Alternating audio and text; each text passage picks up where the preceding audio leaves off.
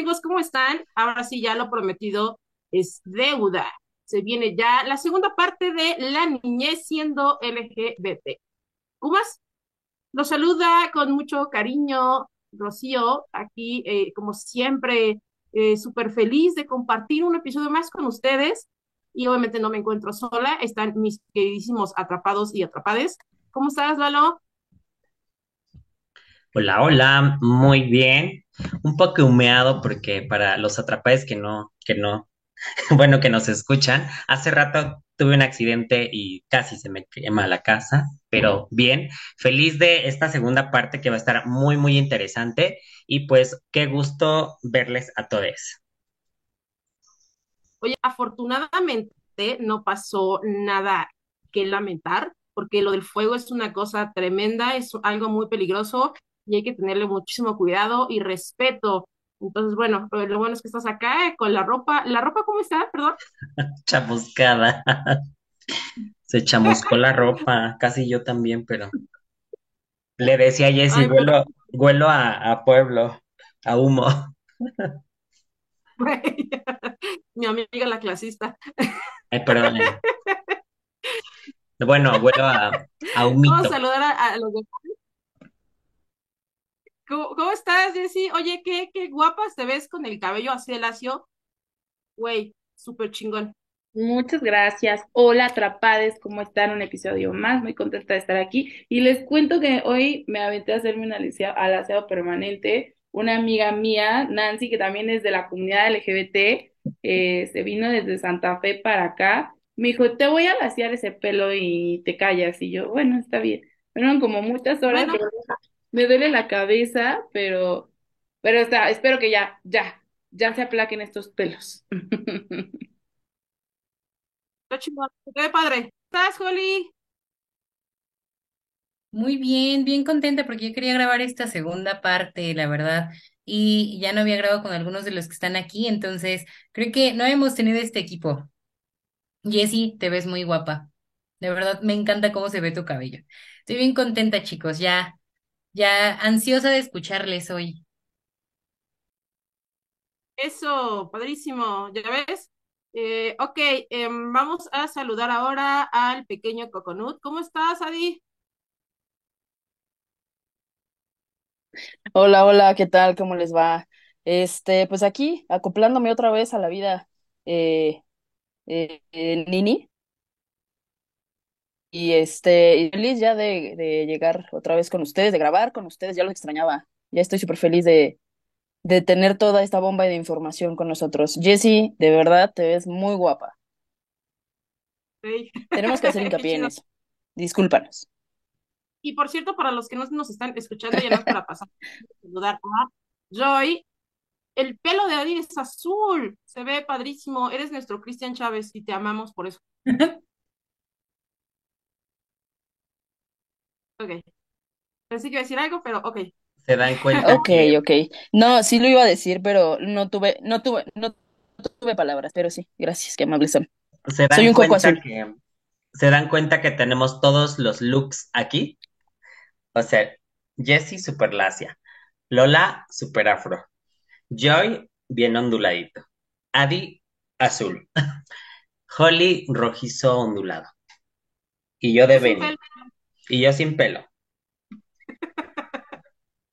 Y yo en calva, dice. En calva.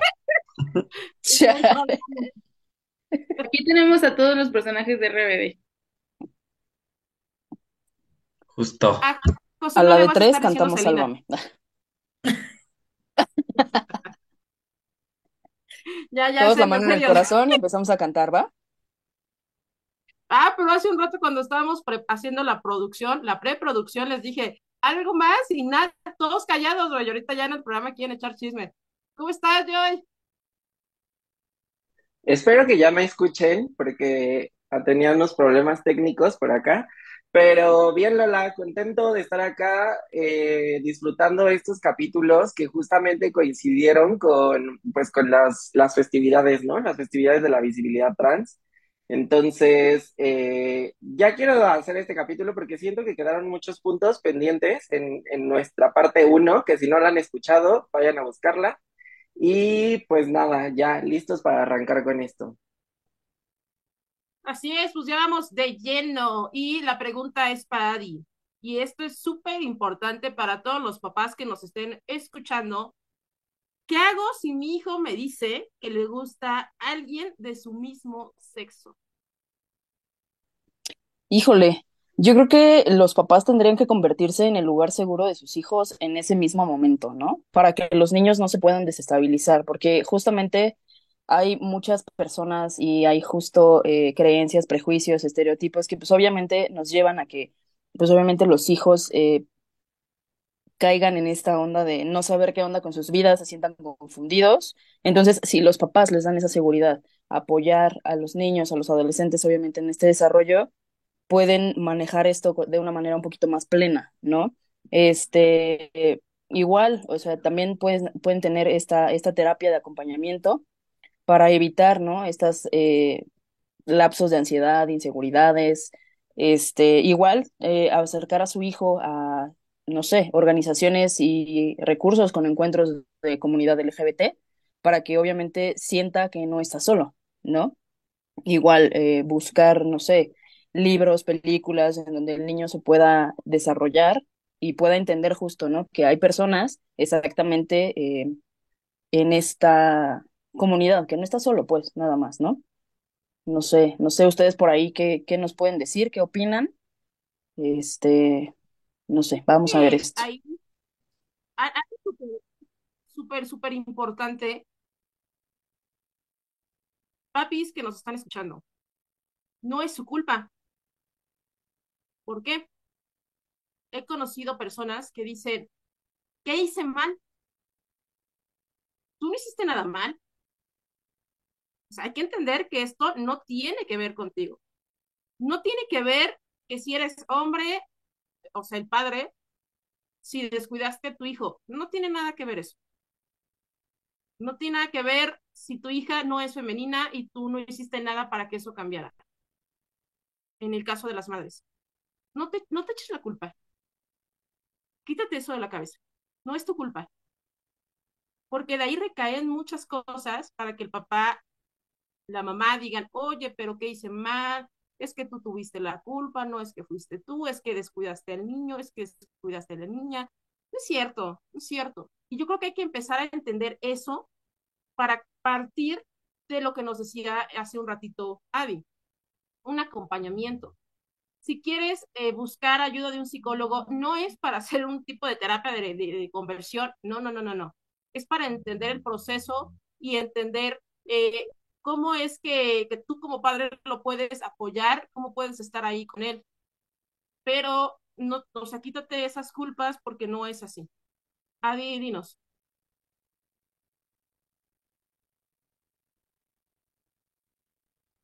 Este, sí, bueno, justo lo que tú comentas, ¿no? Eh, precisamente, particularmente a mí, sí, mi, mi, mi papá en un momento sí me dijo, es que yo qué hice mal, ¿no? O sea, entonces ahí fue cuando dije, a ver, aguanta, tú no hiciste nada mal, aquí no pasa nada, no es tu culpa, pero sí, eh, justo, ¿no? Es ofrecer ese, ese apoyo, ese lugar seguro, porque de verdad, o sea, todo esto aumenta esta, no sé, el riesgo de caer en una depresión súper fea, ansiedad, problemas de salud mental que de verdad podemos evitar si todos trabajamos en equipo y hacemos esto muy bonito. Cuando yo dije lo del acompañamiento psicológico, claro que lo dije para que obviamente ellos crezcan de manera segura, no para nada fue como eh, hacer esta mención a terapias de conversión o cosas así como para que se le quite, ¿no? Pero pues sí, o sea, totalmente tenemos que tener esta, este lugar seguro en casa y solidario con, con buenas relaciones con los amigos, ¿no? Que también van a ser una si son adolescentes, pues obviamente les va a ayudar como a lidiar con todos estos sentimientos y enfrentar como la discriminación, ¿no? Y poner signos de alerta eh, si tu hijo sufre como de bullying o cosas así, porque también esos son focos rojos súper importantes, ¿no? Sí, sí, es que es un tema muy, muy amplio y hay que saber eh, cómo manejarlo. Digo, yo no tengo hijos, pero sí lo digo como hija porque también en mi caso, en su momento, sí, también me dijeron, eh, no recuerdo si fue mi papá el que me dijo, oye, ¿y qué hicimos mal? No, es que no hicieron nada mal. Ahora ya es diferente y la relación que tengo con ellos es algo que jamás me pudiera, me pude haber imaginado en mi vida, pero que agradezco mucho. Pero fue también con base a un montón de información y demás, pero digo, a eso voy. A lo mejor uno como, eh, creo que ninguno de aquí es, es padre y madre, pero lo hablamos también como hijos, ¿no? En su momento el, el darte cuenta y el relacionarte con tu papá, con tu mamá, etcétera, eh, pues ahí te vas dando cuenta que de repente no reaccionan. Y no es que no reaccionen como uno espera que reaccionen, ¿no? Porque también es un proceso para ellos y hay que respetar el proceso de los padres. Simplemente es que si les podemos echar un empujoncito a los papás más jóvenes de, oye, ¿cómo lo voy a tomar? ¿Cómo voy, o cómo debo de reaccionar? Pues eh, si les podemos ayudar nosotros, nosotros, pues qué mejor. ¿no? O que veo muchísimas manos levantadas, vamos a ir con Holly primero para que nos cuente. Pues realmente mi, mi aportación es muy breve, ¿no? Creo que es muy cierto lo que dice Adi de tenemos que ser el lugar seguro para, en, bueno, en el caso hablando de los papás, ¿no? Ser el lugar seguro de los hijos. Sí, tenemos que entender que no, que nosotros como padres no hicimos nada malo, pero antes de poder llegar al punto de decir, no hice nada malo, no hice nada mal en la crianza, es entender que es algo normal, que no es algo distinto y que realmente no tiene nada de malo el que tus preferencias o, tu orientación o tu identidad, ¿no? Hablando ya de, de una cuestión en general, no, pues no es, no es nada malo, eso es lo que no es nada malo, ¿no? Es algo natural, es algo normal y es parte de la, de la diversidad que no solamente tenemos que reconocer, porque muchas veces decimos somos bien inclusivos, porque reconocemos toda la diversidad, sin embargo no la aceptamos. Cuando ya la vemos tan de cerca y dentro de nuestro núcleo familiar, ahí es cuando ya empezamos a tener un montón de objeciones, ¿no? Así es, Holly, muy de acuerdo contigo. Este, Joy, ¿nos querías comentar algo también? Aportar. Sí, yo, yo, yo sí creo que debemos, así como pedimos, como, es que no sé, esta pregunta, justo cuando, cuando la, la decía Adi y cuando la leí, se me hace como un tema bien de, no sé, de mundo ideal, ¿no? O sea, como de, ¿qué hago si mi hijo, o sea, como de libro de, de, ¿sabes? De guiar a tus papás, así, de, ¿qué hago si mi hijo... ¿Cómo ser un buen papá? O sea, ajá, me resulta como un poco hueca. Pero es que estás de acuerdo que sería lo ideal. O sea, si hablamos de eso sería como un supuesto ideal, pero la verdad es que aterrizándolo nos vamos a encontrar con un chorro de dificultades y creo que debemos de estar abiertos a que suceda así, porque si bien nosotros estamos desde una posición em, en la que estamos buscando plantear nuestros gustos, nuestras orientaciones, nuestra identidad, bla, bla, bla, es otra la lucha que, va, que van a llevar nuestros padres, ¿no? O sea, es otro como el proceso y tenemos que ser igualmente, o sea, la misma empatía que pides, creo que es la misma empatía que debes dar hacia tus padres, en este caso, hacia tus familiares, y respetar su proceso también, porque siento que de pronto estamos como tan idealizados en que nos abracen y que sea como, ay, sí, trae a tu novio o a tu novia o trae a tu pareja y entonces cuando no sucede, pues te empiezas a frustrar, ¿no? Creo que aquí tenemos que ser como abiertos a que tiene que ser un proceso que, porque, o sea, la construcción de nuestras identidades empezó desde que nuestras mamás se embarazaron, ¿no? Casi, casi. O sea, empezó desde el, y cómo le voy a vestir, y qué le voy a poner, y cuántos novios va a tener, y a qué edad se va a casar, y shalala. Y entonces, de pronto, cuando nosotros tenemos este tipo de, de identidades o de orientaciones, pues sí resulta un choque, ¿no? O sea, un choque como de a lo que creían que iba a suceder, ¿no? Entonces sí creo que hay que ser empáticos, hay que ser respetuosos y hay que ser pacientes con los procesos. Obviamente pedir respeto hacia nuestras personas, hacia nuestra identidad, pero pues también ser un poquito pacientes al respecto. Y ya, era lo que quería decir. Claro, totalmente, Joy. Eh, yo creo también que eh, pues nos vemos muy presionados también a veces por la misma sociedad eh, también un poco tal vez por la religión. Y, y, por eso los papás pues como que llegan a caer en ese punto, ¿no? Por ejemplo, en mi caso, eh, bueno, no fue precisamente mi papá, pero sí me dijeron, eh, no te has puesto a pensar en lo que va a pensar la gente, ¿no? Entonces ese, ese tema social siento que también tiene una presión en cuanto a este tema que nos compartía Adi. Adi, ¿querías comentar algo? Ajá. Este, pues nada más eso, ¿no? Como decía yo, claro que pues los papás tienen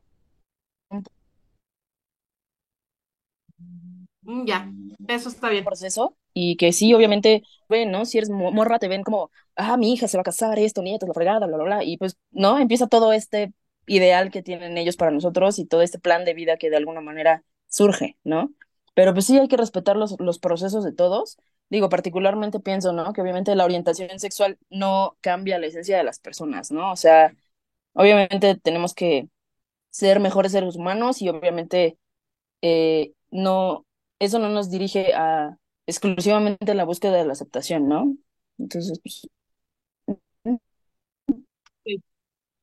Muy bien, pues, a, pasar a, con Joy para que nos hable qué son las infancias queer. Ok, vamos a entrar en un tema que es un poquito delicado y complicado, porque eh, si bien la palabra queer ha estado mucho de, pues, de moda, ¿no? Eh, y últimamente se ha posicionado mucho, es una ideología que nace desde los años 80, más allá de ser una identidad o una expresión como tal, eh, es un, un, concepto y una ideología, un movimiento social incluso, que empezó por la necesidad de criticar a todo el sistema, todo el sistema eh, cis heteronormado, todo el sistema eh, patriarcal, que obviamente tenía como muy claras las, el cómo tenía que ser cada persona, ¿no? Entonces, eh, les voy a leer un poquito lo que, la información que nos puso Ana, que, que es quien nos ayuda con, con, la parte de producción, porque me gusta platicar lo que ella pone, porque se me hace siempre muy importante. Eh, ella nos dice que para entender primero pues este concepto de las infancias queer hay que entender qué es la palabra queer y como tal la palabra queer no tiene un significado en, en español, pero sí va a hacer referencia a la descripción de una identidad de género y o sexual diferente a lo, a heterosexual y al cisgénero. Y es utilizada para expresar una, un tipo de sexualidad o un tipo de género que no va a encajar con una identidad como tal o que va a estar como, eh, pues como alrededor de diferentes construcciones de las otras identidades.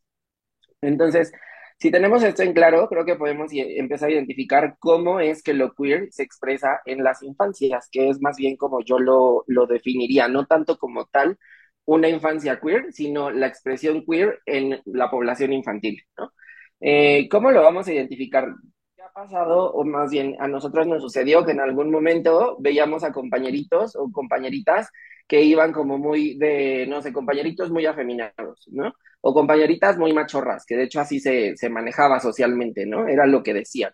¿Qué pasaba con estos niños y estas niñas? Que no tenían problema en jugar fútbol en jugar deportes que en su momento se consideraban para hombres, incluso eh, eran niñas que usaban, preferían usar pantalón o que se sentían más cómodas el día que era el uniforme deportivo, ¿no? Eh, o niños que les gustaba jugar a las muñecas o que les gustaba incluso tener ciertos adornos, ¿no? En el cabello, ponerse collarcitos, ponerse ciertas eh, cositas que pues obviamente son consideradas para, bueno, eran consideradas para, para niñas. También, ¿qué pasa aquí? Eh, personas que en su juventud o en su niñez, pues decían como, no sé, vamos a jugar a los Power Rangers. Y entonces el niño que decía, yo soy la rosa, ¿no? Y no tenía un tema en decir como, ah, pues sí, yo quiero hacer esto. Y no me importaba como, como adoptar estas partes que socialmente se, se consideraban femeninas y adoptarlas como parte de sí mismos.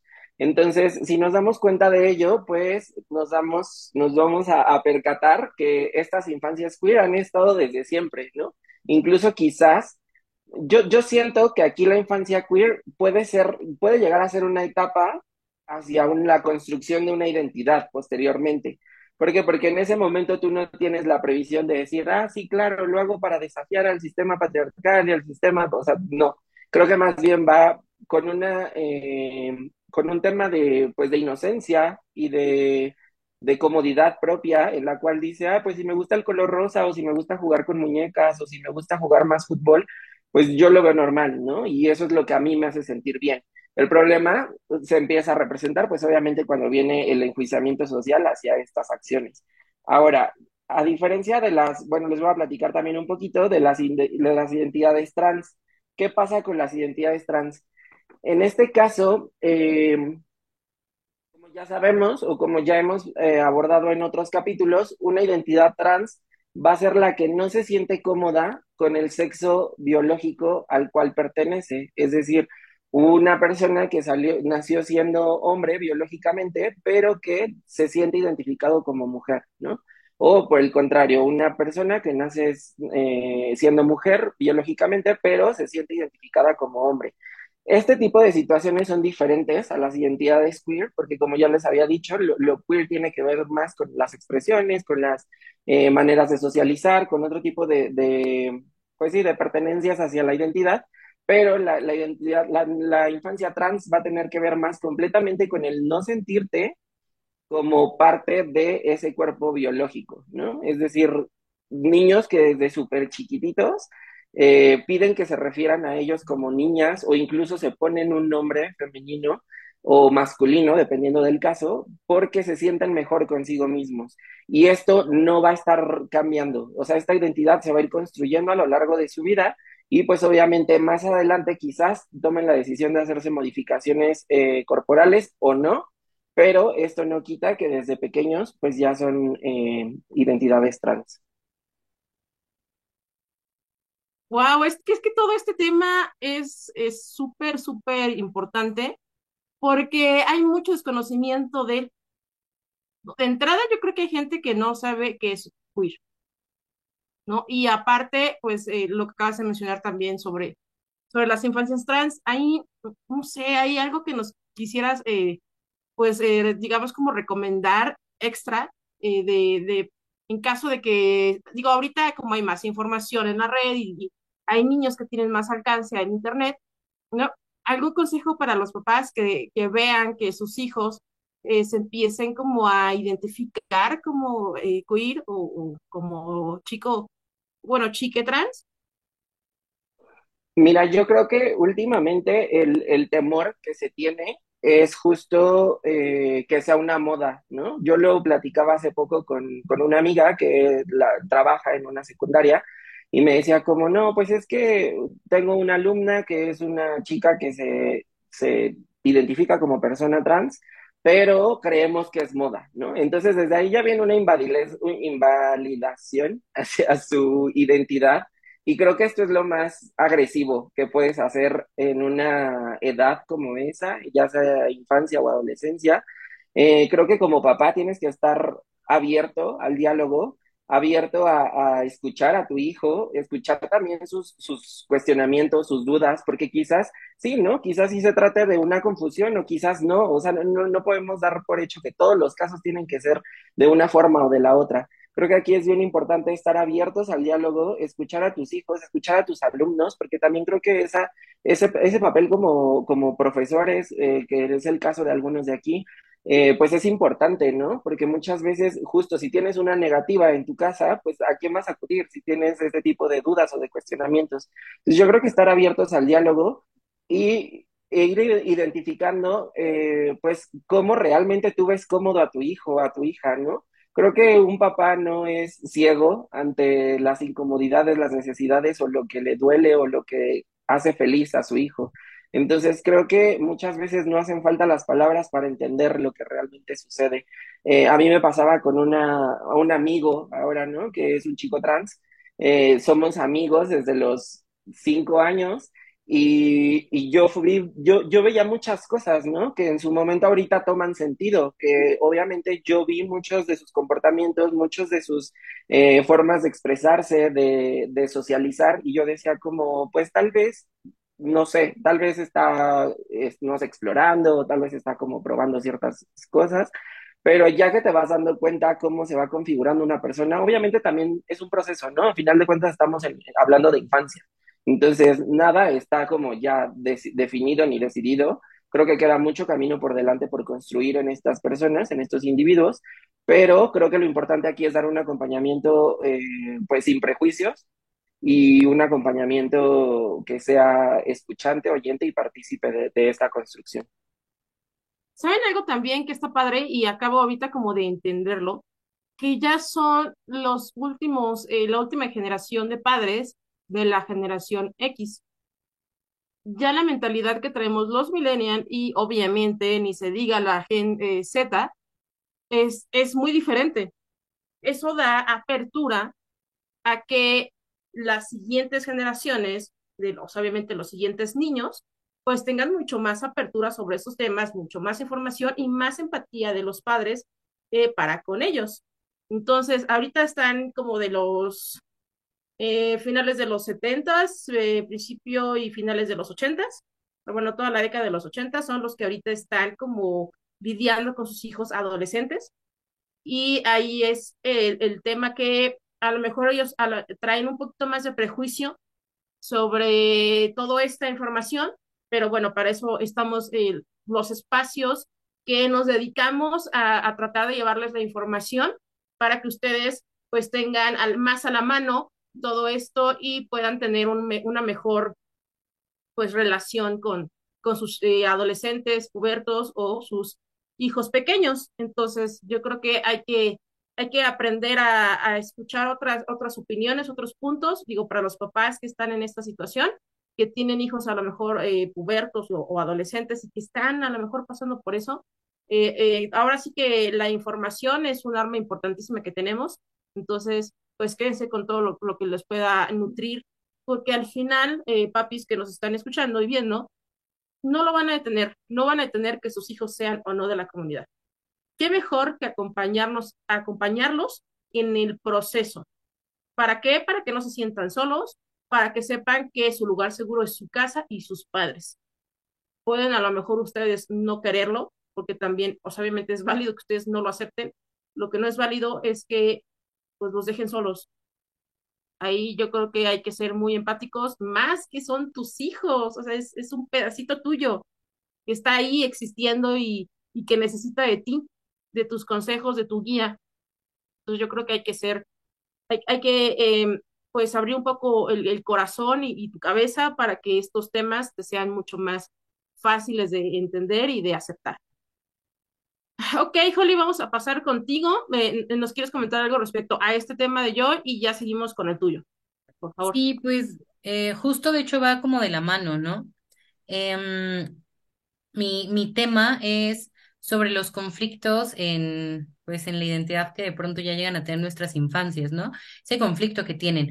Un, un punto bien importante y va ligadísimo, insisto, con lo que mencionaba yo y de esos consejos que se le puede dar a, a los padres eh, y yo creo que no solo a los padres, chicos, nosotros como adultos, a nuestras infancias, eh, jamás les debemos de emitir un juicio de valor. Hay que recordar que nosotros como, como adultos somos un referente para ellos. Si a nosotros, seguramente les ha pasado, yo, yo sé que aquí no somos papás, pero tenemos sobrinos, tenemos hermanos, tenemos primitos, tenemos mmm, pacientes, alumnos, lo que ustedes quieran y de pronto se dan cuenta que pues ya sus, sus niños ya escuchan la música que ustedes, ya dicen alguna frase que ustedes, la misma gesticulación, o de pronto eh, nuestras sobrinitas, ¿no? O sobrinitos también, de, ay, no inventes, es que tus collares, es que tus pulseras, es que tus uñas, es que esto, es que lo otro. Somos referentes. ¿Se imaginan el peso que tiene que nosotros de pronto les lleguemos a decir está mal? O, lo que decía yo, ¿no? El, el invalidar esa parte de decir, es una etapa. Si yo le digo a mi niño, es una etapa, él va a decir, ok, es una etapa. También, si yo llego y le digo, no, no inventes, sí, es que tú eres una, una persona trans, es que tú esto, es que tú lo otro, se lo van a, empezar a, a creer, ¿no? Por así decirlo.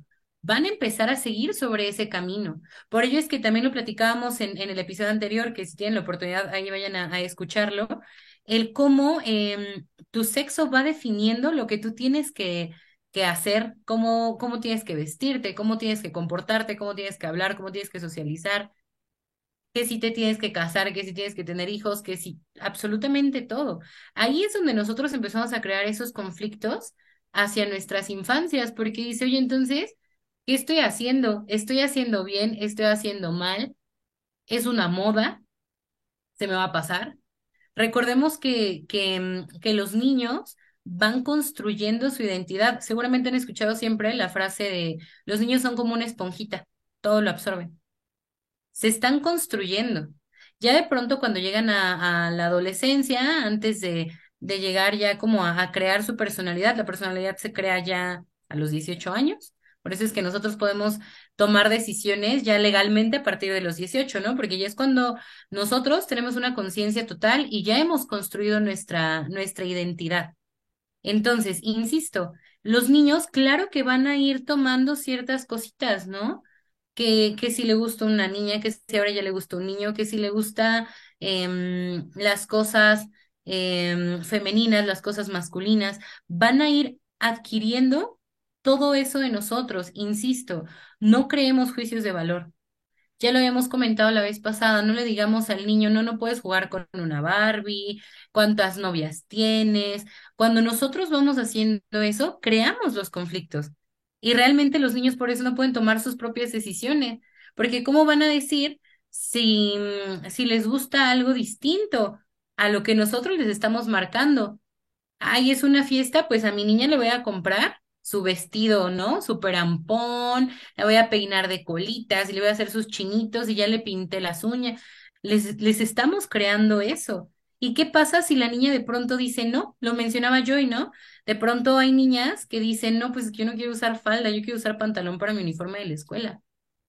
Pero nosotros ya llegamos tajantemente a decirle, no, eso no está bien, tiene que ser de tal o cual manera. Entonces, pues bueno, nosotros tenemos que, que aprender a aportar eso en, en, nuestros niños, el no, el no cortar lo que ellos están buscando, dejemos que se construyan. Todavía no están tomando su decisión final, muchos ya sabemos qué es lo que queremos, qué nos gusta, qué no, pero no podemos nosotros intervenir de tal manera con ellos.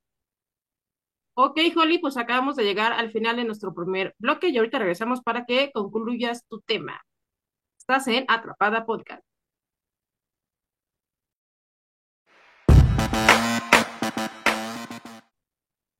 Pues ya estamos de regreso, ya en este segundo bloque de Atrapada Podcast con la segunda parte de la niñez siendo LGBTQ+.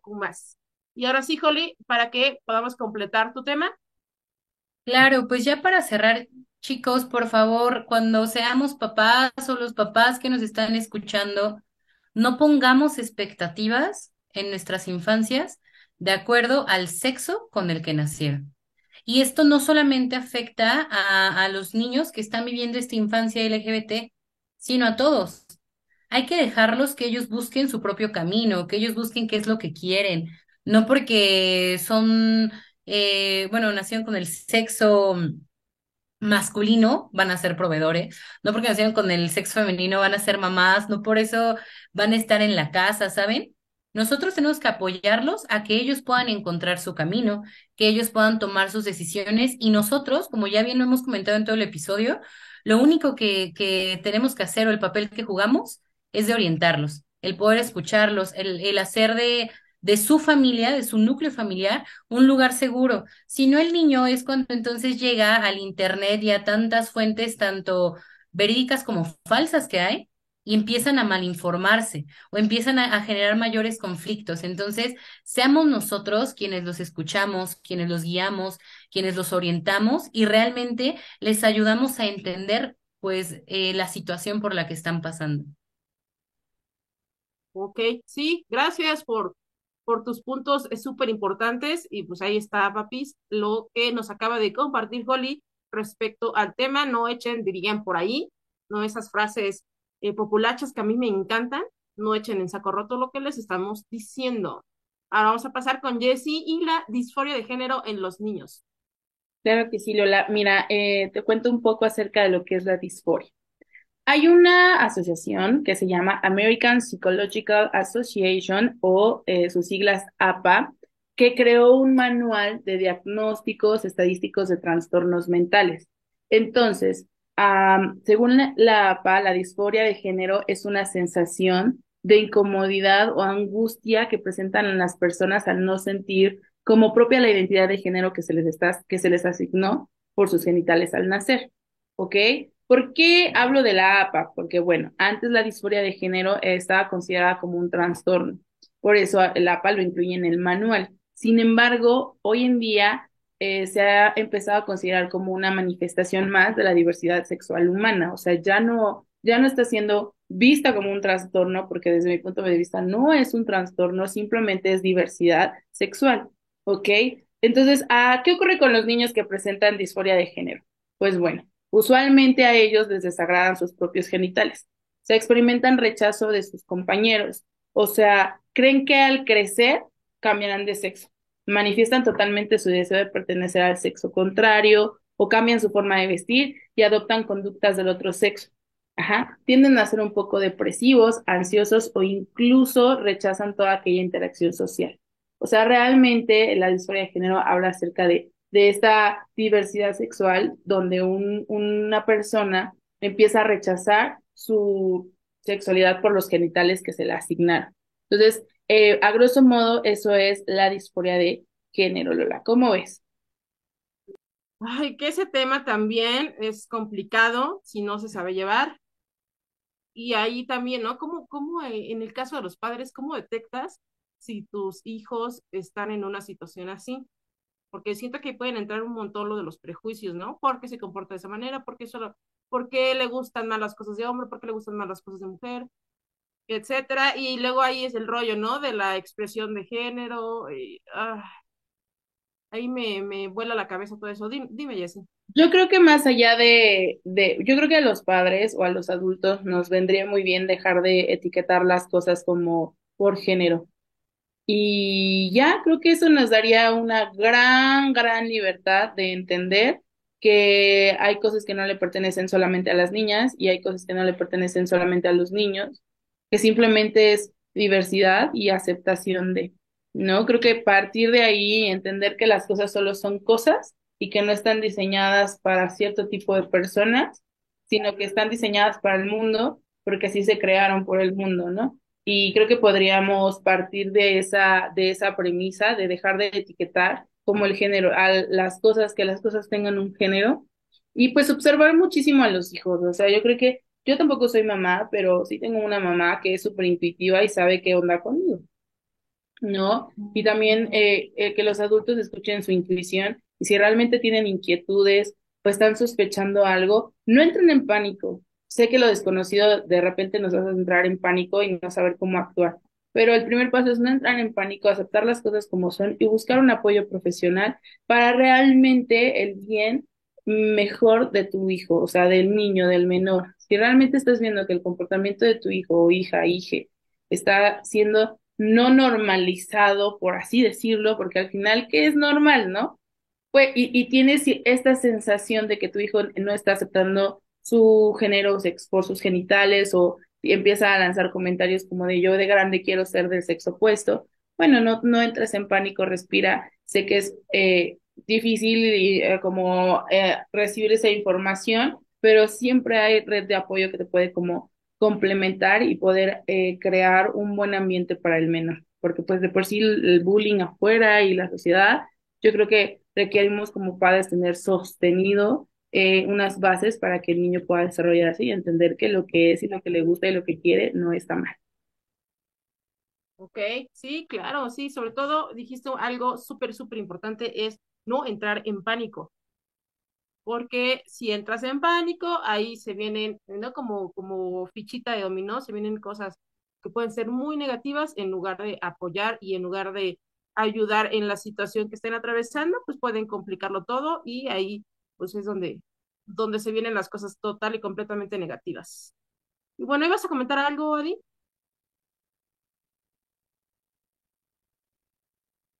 Este, eh, sí, bueno, eh, de la mano igual que decían ustedes, yo siento también, ¿no? Que aparte la fortuna, ¿no? Que tú dices que ya somos las últimas generaciones donde ya había más, eh, este tema estaba más encerrado. Afortunadamente creo que la, la sociedad también ahorita es un poquito más receptiva y acepta más a este tipo de personas, ¿no? Bueno, no, no este tipo, a las, a la comunidad, vamos. Este, y ahorita a mí me ha tocado, por ejemplo, con, con mi sobrina, con eh, hijas de mis amigos muy cercanos, que están muy chiquitos, tienen una edad, a esa edad, decir, ah, me gustan. Y ya vamos a pasar al último tema, ahí ya a cargo de el Larito. Ahora sí, ¿no? Sí. ¿a qué edad es prudente hablarle a tus hijos sobre la diversidad sexual? Bueno, antes de, de, pasar a ese punto, dejé mi mano levantada y nunca me hicieron caso. Nada más era para complementar un poco lo que ya han mencionado antes. Eh, recordemos que es importante eh, la identidad de género y la expresión de género. Eh, hay que recordar, perdón, que son conceptos distintos. La identidad de género de un niño no siempre va a llevar una expresión de género específica y yo creo que Joy nos puede hablar perfectamente de eso. No sé si ahorita haya tiempo, pero si no más adelante. Eh, lo que ya mencionaba, ¿no? Las conductas y expresiones de género, pues puede ser que, que lo que ya mencionaban, que es, es niña, pero le gusta hablar, eh, hablar, usar pantalón. Eh, o por ejemplo, que a las niñas les llame la atención hacer del baño de pie, tal vez, o que no les guste usar como ropa femenina, y todo ese tipo de cosas, de cosas. Lo que ya mencionaba Holly también, que pues ¿por qué asignarle un género a las cosas, ¿no? A la ropa, eh, el maquillaje, como ya lo hemos hablado, no precisamente es de, de, las mujeres. Entonces, todo ese tipo de cosas era nada más eh, para que pues estén alertas los papás en, todas estas señales que, nos avisan los hijos o cualquier niño en, en, nuestro entorno y podamos ser esa red de apoyo que, que necesita desde esa edad. Y ahora sí. Ok. No, y ahora sí. Eh, bueno, creo que realmente no hay una edad en específico en las cuales eh, puedas hablar, sino creo que los beneficios de, hablar de la diversidad sexual, eh, el centro especializado en, en neuropsicología y atención psicoterapéutica nos invita a hablar sobre la diversidad sexual para evitar la estigmatización los prejuicios y estereotipos que, que dañan la integridad de, las personas, ¿no? En este caso, pues de nuestros niños y los, lo que les mencionaba al inicio, que creo que muchas veces nos vemos presionados también por la sociedad misma, ¿no? Que, que el que va a decir la gente, que esto nuestra religión no nos lo permite, cosas así, ¿no? Eh, este, entonces creo que es muy importante hablar con nuestros hijos eh, pues sin máscaras, ¿no? Siendo lo más transparentes posibles para que ellos lo puedan comprender, lo puedan asimilar y, lo compartan y lo lleven hacia otras personas y puedan crecer y tener un desarrollo óptimo y pleno. Ok, a mí siempre me ha dado muchísima curiosidad eso, ¿no? ¿A qué edad es prudente? Pero yo creo que eh, hasta que no tenga uno un hijo, ¿no? Y veas a lo mejor la personalidad, no sé, como todo lo que, eh, que trae emocionalmente, creo que no, no dejar pasar tanto tiempo, ¿no? Para que el niño reciba información eh, en, su momento, pero eh, ver la, la, forma de podérselo expresar, eso es lo que es mi opinión. Digo, al final no soy experta en el tema, pero si yo tuviera un hijo, vería yo la manera de irle diciendo ciertos temas para que pues no le vaya a pasar algo malo dentro de, pues, de su mismo entorno. Pues bueno, eh, yo solo quiero agregar unos puntos que me parecen súper importantes de, rescatar. Eh, justamente ayer estaba viendo en Instagram el perfil de otro podcast que es LGBT, que igual pueden seguirlo, se llama Ensayo LGBT.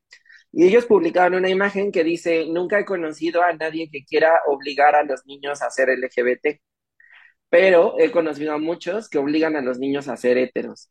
Entonces, esto habla de cómo desde el adultocentrismo estamos presionando para que las eh, infancias LGBT pues se sientan bajo el yugo social todo el tiempo, ¿no?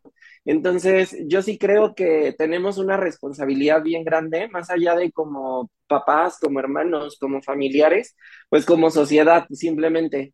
Eh, ser, salir de este adultocentrismo, observar estos, eh, estas identidades desde otro punto de vista más empático y más amoroso, porque a final de cuentas se trata de nuestras infancias, ¿no? Y los procesos tienen que ser mucho más amables y mucho más, eh, pues, lindos para las, las, personas de esta edad. Si de por sí es complicado ser parte de la comunidad LGBT, ahora ser consciente de ello a una edad tan temprana, creo que debe ser como mucho más complicado por toda esta presión social, ¿no?